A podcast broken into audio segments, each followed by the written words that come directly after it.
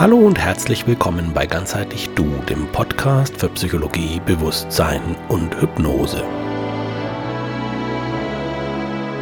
Mein Name ist Michael Schramm, ich arbeite als Heilpraktiker für Psychotherapie in eigener Praxis und seit einiger Zeit auch als pädagogische Fachkraft im Integrativkindergarten.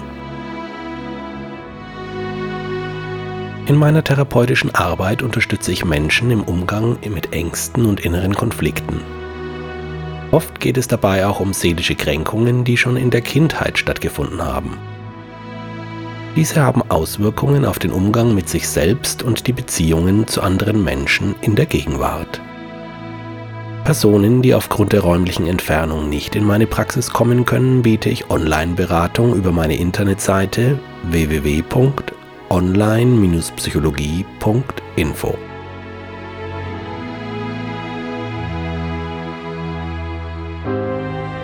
Die letzten Folgen meines Podcasts liegen zeitlich nun schon ein wenig zurück. Das liegt daran, dass ich aufgrund meiner beruflichen Verpflichtungen keine Zeit dafür gefunden habe. Umso mehr freue ich mich, dass du nun in dieser Folge wieder mit dabei bist.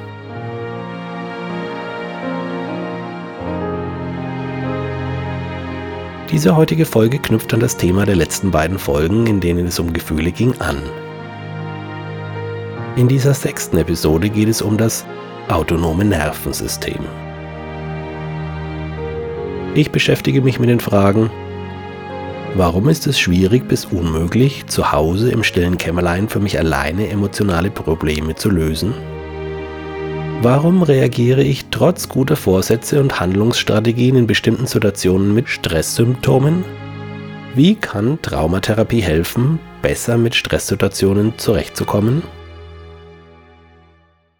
In Folge 4 hatte ich erklärt, was Gefühle sind, wie sie aussehen und welche Funktion sie in unserem Leben haben.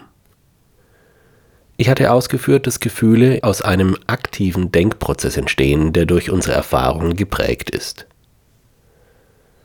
Kurz gesagt hatte ich behauptet, dass wir uns so fühlen, wie wir uns fühlen, weil wir auf eine bestimmte Weise denken. Ich hatte erläutert, dass eine Wechselwirkung zwischen Körperempfindungen und Gefühlen besteht. Ein Gefühl hat einerseits immer eine Körperempfindung zur Folge, andererseits können Gefühle auch durch bestimmte Körperempfindungen ausgelöst werden. In Folge 5 habe ich eine Methode zur Gefühlsregulation vorgestellt. Mit dem ABCZ-Modell der kognitiven Verhaltenstherapie kann man lernen, sein Gefühlsleben zu verändern, indem man Situationen anders bewertet. Diese Methode ist zugegeben sehr hm, man könnte sagen, kopflastig. Denn wir benutzen bei dieser Methode unsere Fähigkeit zum analytischen Denken und Reflektieren erlernter Denk- und Verhaltensweisen, um diese dann Schritt für Schritt zu verändern. Nicht nur mein Freund Jürgen Haig, von dem die wunderbare Musik in meinen Podcasts stammt, fragt mich zweifelnd, funktioniert das wirklich bei jedem Menschen? Psychotherapieforscher sind der Meinung, dass kognitive Verhaltenstherapie bei vielen Menschen zwar zu guten Ergebnissen führt, gleichzeitig sind sie jedoch tatsächlich der Auffassung, dass die zentrale Annahme dieser Therapiemethode, nämlich dass Gefühle sich alleine mit Hilfe des verstandesmäßigen Denkens verändern ließen, nicht oder nur begrenzt zutrifft. Vielmehr müssten Betroffene erst neue Beziehungserfahrungen machen, die Auswirkungen auf ihre emotionale Befindlichkeit haben. Dies führe dann in der Folge zu Veränderungen des Denkens und Handelns. Wir Menschen sind von Beginn unseres Lebens an auf andere Menschen ausgerichtet. Unsere innere Welt wird in Kontakt zu wichtigen Bezugspersonen geprägt. Es geht nicht nur darum, dass unsere menschlichen Bedürfnisse angemessen befriedigt werden, sondern dass diese auch als berechtigt anerkannt werden. Diese Anerkennung erfolgt in kommunikativem Austausch mit anderen Menschen. Wir sind darauf angewiesen, im Gegenüber eine gefühlsmäßige Resonanz auszulösen, damit wir verstanden werden. Verläuft dieser Abstimmungsprozess größtenteils unbefriedigend, hat dies weitreichende Folgen für unser emotionales Erleben. Dies gilt besonders dann, wenn diese Frustration in den ersten Lebensjahren stattfindet. Denn ein Kind ist in seiner Existenz abhängig vom Wohlwollen der versorgenden Bezugspersonen. Ablehnung ist dann gleichbedeutend mit Vernichtung. Das Kind beginnt sich selbst aus den Augen der anderen zu sehen. Es lernt, dass bestimmte Aspekte der Selbstäußerung und die damit verbundenen Bedürfnisse unannehmbar sind. So formen sich Glaubenssätze wie wenn ich zornig bin, werde ich verlassen, wenn ich weine, werden andere wütend, wenn ich aufgeregt bin, bin ich nicht auszuhalten, egal was ich mache, irgendwie bin ich immer falsch.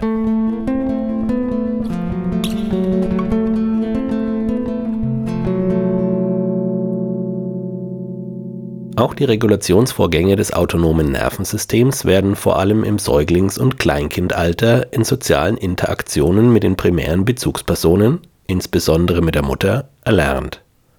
Das autonome Nervensystem ist für die unbewussten und unwillkürlichen Funktionen unseres Körpers zuständig. Es regelt zum Beispiel Herzschlag, Atmung, Körpertemperatur, Muskeltonus, Verdauung, Hormonhaushalt und andere lebenswichtige Vorgänge.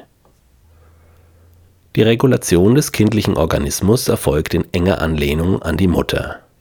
Reagiert die Mutter auf bestimmte Reize der Außenwelt, zum Beispiel auf laute Geräusche, ruhig und gelassen, so werden diese auch vom Kind als ungefährlich wahrgenommen. Gleiches gilt auch für Reize aus dem Inneren des Kindes. Hat es zum Beispiel Blähungen oder Hunger und die Mutter versteht dies und kann beruhigend auf die Signale des Kindes eingehen, dann lernt auch das autonome Nervensystem des Kindes sich zu beruhigen. Ist die Mutter aufgeregt oder ängstlich, merkt dies das Kind und reagiert darauf unwillkürlich mit einer Veränderung seines autonomen Zustands. Den Prozess, durch den Kinder die Fähigkeit entwickeln, belastende Emotionen und Empfindungen von Anfang an durch die Verbindung mit fürsorglichen und zuverlässigen primären Bezugspersonen zu beruhigen und zu bewältigen, nennt man Koregulation. Wir Menschen haben während unseres ganzen Lebens den Wunsch nach Koregulierung. Auch wenn dieser Wunsch bei Menschen, die eine gesunde frühkindliche Entwicklung gemacht und dadurch die notwendigen Fähigkeiten verinnerlicht haben, im Laufe des Jugendalters abnimmt.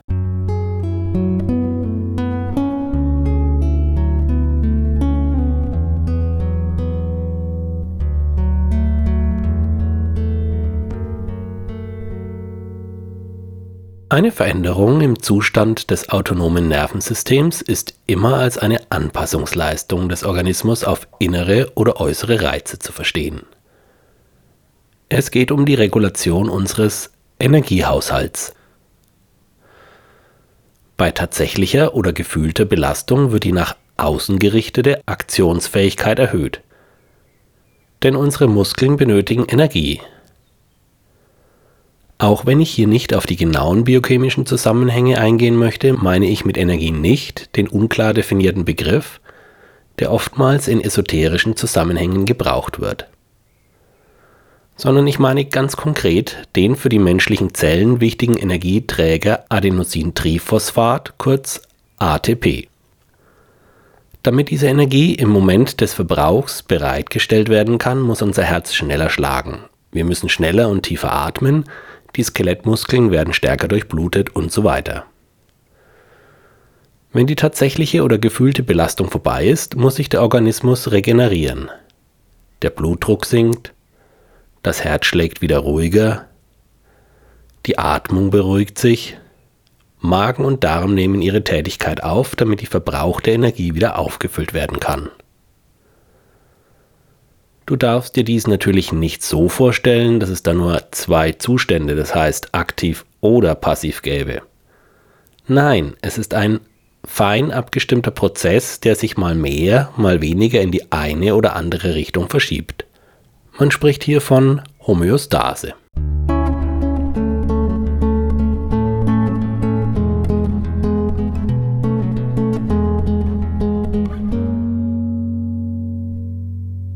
Der Regulationsprozess des vegetativen Nervensystems hat einen evolutionären Hintergrund. Überlebt haben die Spezies, die in der Lage waren, bei einer drohenden Gefahr passend zu reagieren. Kampf oder Flucht, englisch Fight or Flight, war eine Möglichkeit. Dazu musste, wie eben erläutert, Energie mobilisiert werden. Kämpfen war nur dann erfolgreich, wenn man stärker war als ein Angreifer. Ansonsten war Flucht die erfolgreichere Strategie. Eine dritte Überlebensstrategie war die des Todstellens, auch Shutdown oder Freeze genannt. Wenn die Kraft weder zum Kampf noch zur Flucht ausreicht, dann erfolgt vom autonomen Nervensystem eine Regulation in die krass gegenteilige Richtung, in eine Art Energiesparmodus. Dieser kann evolutionär vielleicht so erklärt werden, dass ein hungriges Raubtier das Interesse an einem toten Tier verliert oder es erst gar nicht bemerkt. Auch in Zeiten der Dürre, wie im Winter oder wenn man in einer Höhle verschüttet war, konnte das Ausharren in einem auf Energiesparen ausgerichteten Zustand ein überlebenssichernder Vorteil sein. Nun gibt es neben diesen drei evolutionären Überlebensstrategien Kampf, Flucht und Todstellen noch eine vierte Kooperation. Wenn ein einzelnes Individuum nicht stark genug war, um sich alleine gegen Gefahren zu behaupten, jedoch mit anderen Individuen auf irgendeine Weise zusammenarbeitete, so konnte es trotzdem überleben. Um mit anderen zu kooperieren, ist eines notwendig Kommunikation. Denn das einzelne Individuum muss sein Verhalten mit dem der anderen abstimmen. Erst durch Kommunikation wird aus dem individuellen Verhalten koordiniertes soziales Handeln.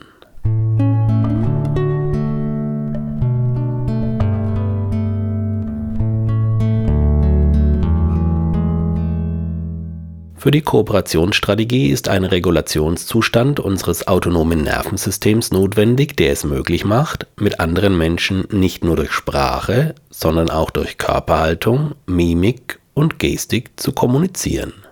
Es ist eine Art mittlerer Modus zwischen nach außen gerichteter Aktivität des Kampf- oder Fluchtmodus und passiver innerer Zurückgezogenheit eines Shutdowns. Es ist wie ein Möbiusband oder wie eine Katze, die sich selbst in den Schwanz beißt. Denn nur wenn wir, oder besser gesagt unser autonomes Nervensystem, sich sicher genug fühlt, können wir in kooperativen sozialen Austausch treten. Und gleichzeitig vermittelt uns kooperativer sozialer Austausch ein Gefühl von Sicherheit.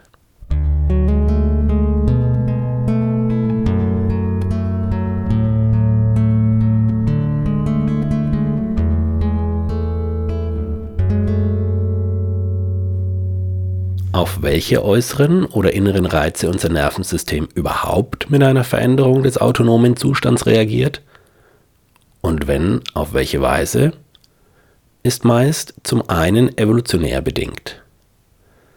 Die Angst vor bestimmten Tieren, zum Beispiel Schlangen oder Spinnen, oder Situationen wie Höhe, enge, geschlossene Räume, sicherte in der stammesgeschichtlichen Entwicklung das Überleben der menschlichen Spezies und ist damit aus evolutionsbiologischer Sicht eine sinnvolle Reaktion. Auch bestimmte tiefe Geräusche mit Frequenzen, die an das Donnergrollen eines Gewitters, Erdbebens oder Vulkanausbruchs erinnern, sind dazu geneigt, unser Nervensystem zu einer Stressregulation zu veranlassen, während Töne mit einem Frequenzspektrum, ähnlich der menschlichen Stimme, Gesang oder Holzblasinstrumente, beruhigend wirken.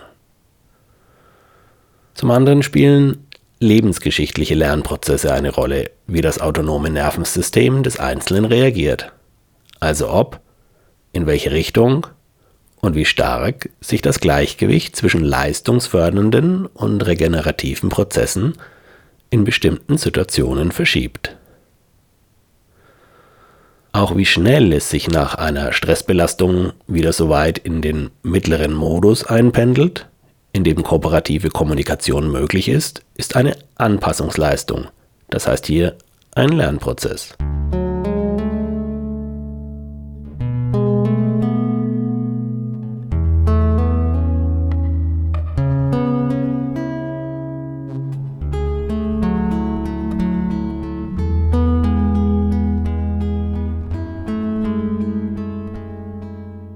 Ich fasse das bisher Gesagte kurz zusammen.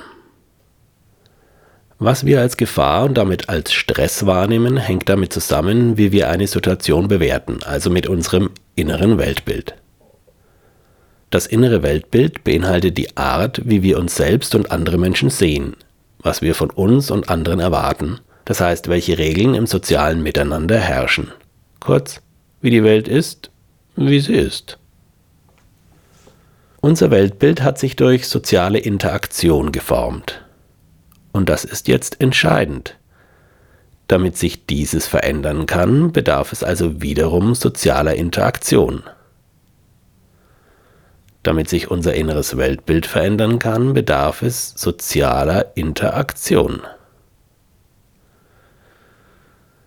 Die Einschätzung unserer Lage, also ob wir uns sicher oder bedroht, stark und der Situation gewachsen oder schwach fühlen, findet auf der Ebene des autonomen Nervensystems statt.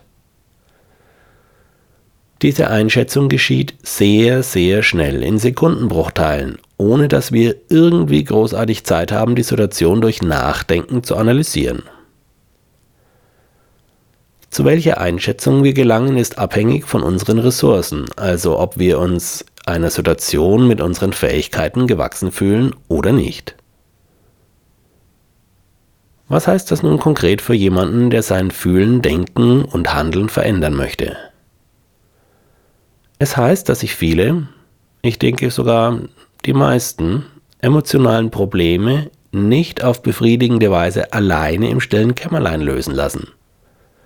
Weder durch bestimmte Techniken, noch und noch weniger durch analytisches Nachdenken. Das gilt im Besonderen bei sogenannten psychosomatischen Beschwerden, also körperlichen Beschwerden, für die es keine medizinisch diagnostizierbare organische Ursache gibt. Wir erinnern uns, damit sich unser inneres Weltbild verändern kann, bedarf es sozialer Interaktion. Was es braucht, ist also das emotionale Mitschwingen eines Gegenübers, der Raum gibt auszudrücken und Worte zu finden für das, was bisher nur diffus wahrnehmbar war, nur spürbar, spürbar vielleicht allein über diffuse Körperempfindungen. In der Therapie reicht es nicht aus, über belastende Situationen inhaltlich zu sprechen und mit dem analytischen Verstand nach wünschenswerten Denk- und Handlungsweisen zu suchen. Häufig höre ich von Klienten, ich war so und so lange in einer Verhaltenstherapie, aber geändert hat sich nichts. Nein, für eine Veränderung muss der Körper bzw. die autonomen Regulationsvorgänge des Nervensystems mit einbezogen werden. Das Erleben, das der Klient verändern will, muss in der Therapiestunde unmittelbar spürbar werden. Da dieses Erleben mit sozialen Situationen zusammenhängt, müssen Therapeut und Klient ihre Aufmerksamkeit auf das richten, was in diesem Augenblick, also zwischen ihnen in der aktuellen sozialen Situation vorgeht. Wenn der Klient merkt, welche psychischen Aktivitäten dies in ihm hervorruft, entsteht eine Verdichtung in seinem Erleben. Wie durch eine Lupe nimmt er deutlicher und emotional intensiver wahr. Dies führt unweigerlich auch zu einer Veränderung des autonomen Regulationszustands, die der Klient körperlich spürt. Diese körperlichen Reaktionen wird ein geschulter Traumatherapeut wiederum aufgreifen und mit ihnen arbeiten. Die wertschätzende Einladung des achtsamen Wahrnehmens und respektvollen Erforschens der belastenden Gefühle und den damit verbundenen körperlichen Vorgängen bewirkt eine Beruhigung und damit eine Veränderung über den schon angesprochenen Mechanismus der Koregulation. Hilfreich ist dafür die warme, ruhige Präsenz des Therapeuten, der auf die sich verändernden emotionalen und körperlichen Signale seines Klienten achtet und gleichzeitig in der Lage ist, seinen eigenen emotionalen und physiologischen Zustand zu regulieren. Der Klient merkt, dass sein Gegenüber sein so in der Welt sein wahrnimmt und akzeptiert. Er bekommt inmitten seiner emotionalen Erregung gefühlsmäßig passende Antworten. Mit Antworten meine ich nicht ausschließlich den Inhalt gesprochener Sätze, sondern auch die Art, wie etwas gesagt wird. Es beinhaltet Tonfall und Lautstärke der Stimme, Mimik, Gestik und Körperhaltung. Auch Schweigen kann manchmal eine passende Antwort sein. Eine Antwort muss auf der emotionalen Beziehungsebene passen.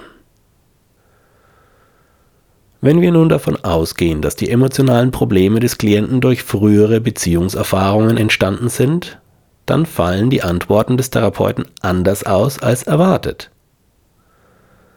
Auf diese Weise ist der Klient mit einer neuen Erfahrung konfrontiert, die nicht so recht in sein bisheriges Weltbild passt. Es ist so, als ob neue Puzzlesteine dazukommen, die irgendwie mit eingepasst werden müssen. Alte Steinchen werden ausgetauscht. So verändert sich das innere Weltbild. Und weil dies geschieht, kommt es zu Veränderungen des eigenen Erlebens. Vielleicht sind diese Veränderungen anfangs noch sehr klein, doch da sie die Veränderungen des eigenen Verhaltens nach sich ziehen, bewirken sie auch Veränderungen in der Interaktion mit anderen Menschen, die wiederum auf ihn zurückwirken. Und so können kleine Anstöße, die man in der Therapie oder im Coaching bekommt, nach und nach größere Veränderungen im Leben nach sich ziehen.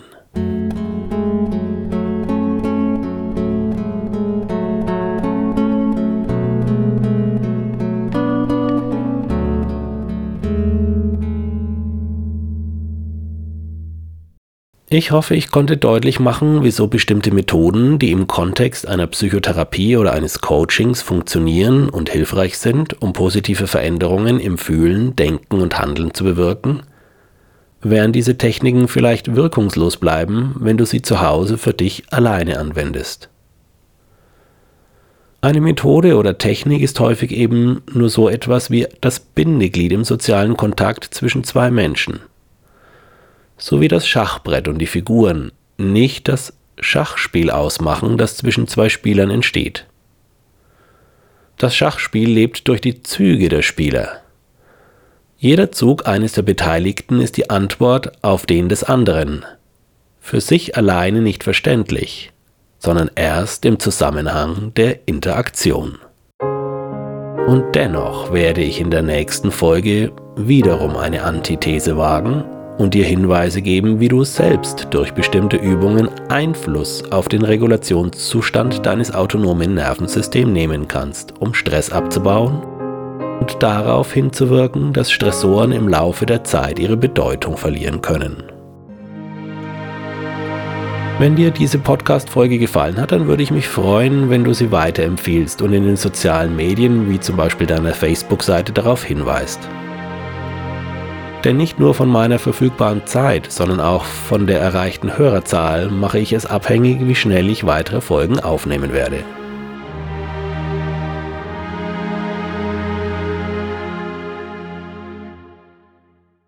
Falls du tiefer in die Themen meiner Podcasts einsteigen möchtest, dann schaue doch mal auf die Literaturliste, die ich auf meiner Internetseite www.online-psychologie.info unter der jeweiligen Podcast-Folge veröffentlicht habe. Tschüss und Ade, dein Michael Schramm.